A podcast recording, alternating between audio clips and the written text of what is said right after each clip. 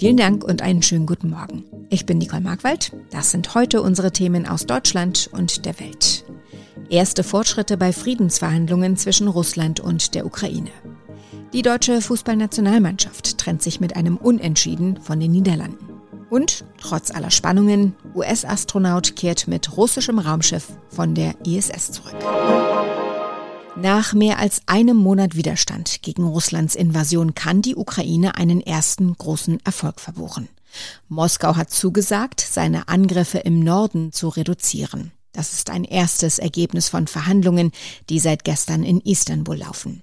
Die ukrainische Regierung bekräftigte nach dem Treffen ihre grundsätzliche Bereitschaft, einen Vertrag über einen neutralen, block- und atomwaffenfreien Status zu schließen. Gleichzeitig forderte das Land eine Sicherheitsgarantie westlicher Staaten. Gebietsabtretungen an Russland lehnte Kiew als indiskutabel ab. Bundeskanzler Olaf Scholz machte am Abend in Düsseldorf deutlich, dass man weiter Druck auf Russland ausüben müsse. Die Lage ist unverändert sehr ernst. Die russische Aggression gegen die Ukraine wird fortgesetzt. Das muss trotz aller Verhandlungen festgestellt werden.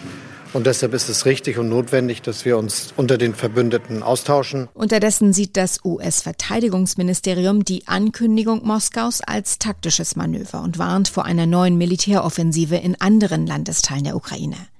Pentagon-Sprecher John Kirby sagte, es sei bislang nur zu beobachten, dass sich eine sehr kleine Zahl russischer Truppen von der Hauptstadt wegbewege. Wir glauben, so Kirby, dass es sich um eine Repositionierung handelt, nicht um einen Abzug und dass wir alle vorbereitet sein sollten, eine größere Offensive gegen andere Teile der Ukraine zu erwarten.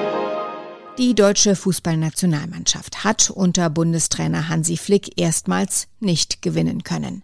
Aber beim WM-Härtetest gegen die Niederlande kam immerhin ein Unentschieden heraus. Trotz Führung kam die DFB-Auswahl nicht über ein 1 zu 1 hinaus. Thomas Thunfeld berichtet. Das war der erwartete Härtetest für die deutsche Elf und die Mannschaft hat ihn bestanden. Das Team von Hansi Flick spielte eine Stunde lang richtig stark in Amsterdam, geriet dann immer mehr unter Druck, hatte auch Glück, dass der Schiedsrichter in der 72. Minute einen Elfmeter für die Niederländer wieder zurücknahm, weil der Videoschiedsrichter sich gemeldet hatte. Vier Minuten zuvor hatte Bergwein die deutsche Führung durch Thomas Müller ausgeglichen und damit eine Drangphase der Niederländer eingeleitet. Unterm Strich geht das Unentschieden aber in Ordnung. Ordnung.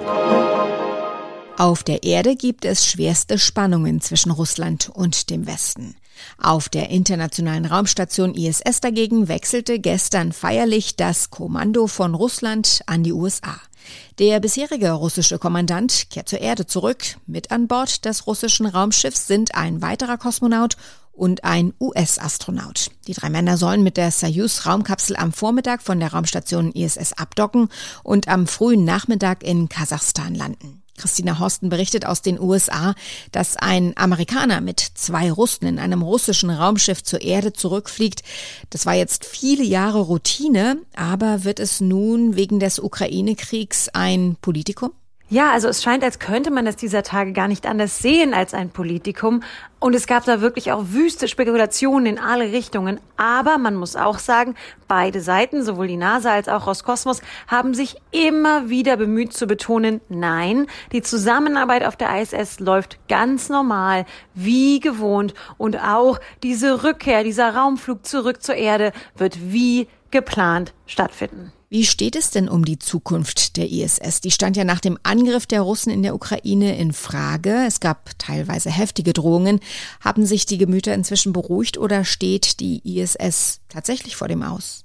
Ja, die Zukunft der ISS, um das mal so ein bisschen platt zu sagen, steht wirklich momentan noch total in den Sternen. Also ähm, die NASA hat sich bekannt, die ISS bis 2030 auf jeden Fall noch betreiben zu wollen. Und eigentlich hatte auch Russland das vor und schon so ein bisschen angekündigt, dass das kommen sollte. Aber dann kam der Krieg in der Ukraine und alles ging so ein bisschen wieder zurück auf Null. Insofern, man ringt da gerade mit sich, es geht hin und her, aber außer dass es momentan alles weiter wie geplant laufen soll, gibt es noch keine zuverlässige Aussage. In unserem Tipp des Tages geht es heute um geöffnete Fenster. Jeder, der wegen der hohen Energiepreise an Heizkosten sparen will, landet unweigerlich beim Thema Stoßlüften.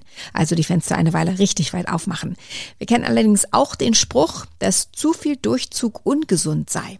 Ob das stimmt oder nicht, weiß Ronny Thorau. Achtung, es zieht oder du holst dir was weg. Wir haben alle diese Sprüche schon gehört. Ist da was dran oder kann man unbesorgt Stoßlüften? Ja, dazu muss man vielleicht erstmal kurz erklären, warum Luftzug denn krank machen könnte. Wenn es kalt ist, bildet unser Körper eigentlich um sich herum so eine dünne Wärmeschicht. Und solange es windstill ist, funktioniert die gut und schützt uns vor dem Auskühlen. Bläst aber Wind, dann bläst er auch die warme Luftschicht um unseren Körper immer wieder weg und wir frieren dann mehr. Und wenn die Haut auch noch feucht ist, weil wir zum Beispiel schwitzen, dann kühlen wir noch mehr aus durch die sogenannte Verdunstungskälte. Okay, und wenn wir auskühlen, werden wir dann krank? Ja, nicht automatisch, aber eben doch wahrscheinlicher. Wenn nämlich die oberen Hautschichten auskühlen, dann werden tiefere Körperschichten schlechter durchblutet, zum Beispiel auch die Rachenschleimhaut. Und Zugluft kann auch Schleimhäute im Rachen oder in der Nase austrocknen. Das führt dann jeweils dazu, dass die Bakterien unsere Immunabwehr in den Schleimhäuten leichter überwinden können.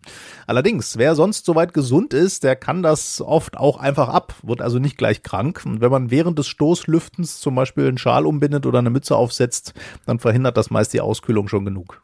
Aber dann gibt es ja auch Menschen, die sagen, sie bekommen von Zugluft einen steifen Nacken. Ist das Einbildung oder stimmt das? Ja, durch kühlende Zugluft können sich die Blutgefäße im Nackenbereich zusammenziehen und dadurch verspannen sich die Muskeln darunter. Ja, und gerade im Sommer passiert das oft überraschend, weil man das so eigentlich angenehme Zuglüftchen erstmal gar nicht so sehr beachtet oder das nicht groß auffällt. Also dauerhafte Zugluft, zum Beispiel durch ein offenes Autofenster, sollte man meiden und sich auch nicht durch Klimaanlagen im Auto oder im Büro direkt anblasen lassen. Auch Ventilatoren im Büro, die sollte man immer nur kurz laufen lassen oder einen ordentlichen Abstand halten.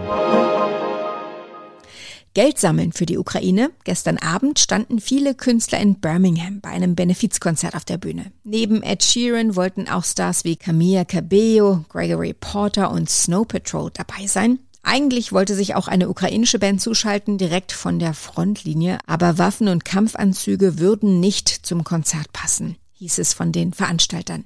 Philipp Detlefs berichtet aus Großbritannien. Wer war denn noch alles dabei? Ja, es war im Prinzip ein Who is Who vor allem der britischen Musikszene. Tom O'Dell, die Manic Street Preachers, Anne Marie, Becky Hill oder Paloma Faith, aber auch internationale Stars wie Disco-Legende Nile Rodgers mit Chic, der seine 70er-Hits zum Besten gegeben hat, oder der Jazzmusiker Gregory Porter. Was war das Highlight des Abends? Auch es war ja im Prinzip für jeden was dabei, würde ich sagen. Aber ich glaube, den lautesten Applaus, den gab es für Ed Sheeran. Das ist ja auch keine Überraschung. Der hat seine Ballade Perfect und seinen aktuellen Hit Bad Habits gesungen. Nach ihm kam Camila Cabello mit einer ergreifenden Coverversion des Coldplay-Klassikers Fix You. Und danach haben Camila und Ed erstmals zusammen ihren Hit Bam Bam gesungen. Und das kam in Birmingham super an. Kam denn viel Geld zusammen? Ja, der letzte Stand des Abends war 11 Millionen Pfund. Das sind umgerechnet rund 13 Millionen Euro. Da kommt alles zusammen. Spenden während des Konzerts, die verkauften Konzertkarten und die gesamten Einnahmen aus der TV-Werbung. Denn das wurde ja live im Fernsehen übertragen. Die Werbepartner haben da auch alle mitgemacht. Und was ich ganz beachtlich fand, war, dass einer der Werbekunden, ein großer Pizzalieferant, eine Werbung geschaltet hatte mit der Aufforderung, bitte bestellt heute keine Pizza bei uns, sondern spendet, was ihr könnt. Soweit das Wichtigste an diesem Mittwochmorgen. Ich heiße Nicole Markwald und wünsche einen guten Tag.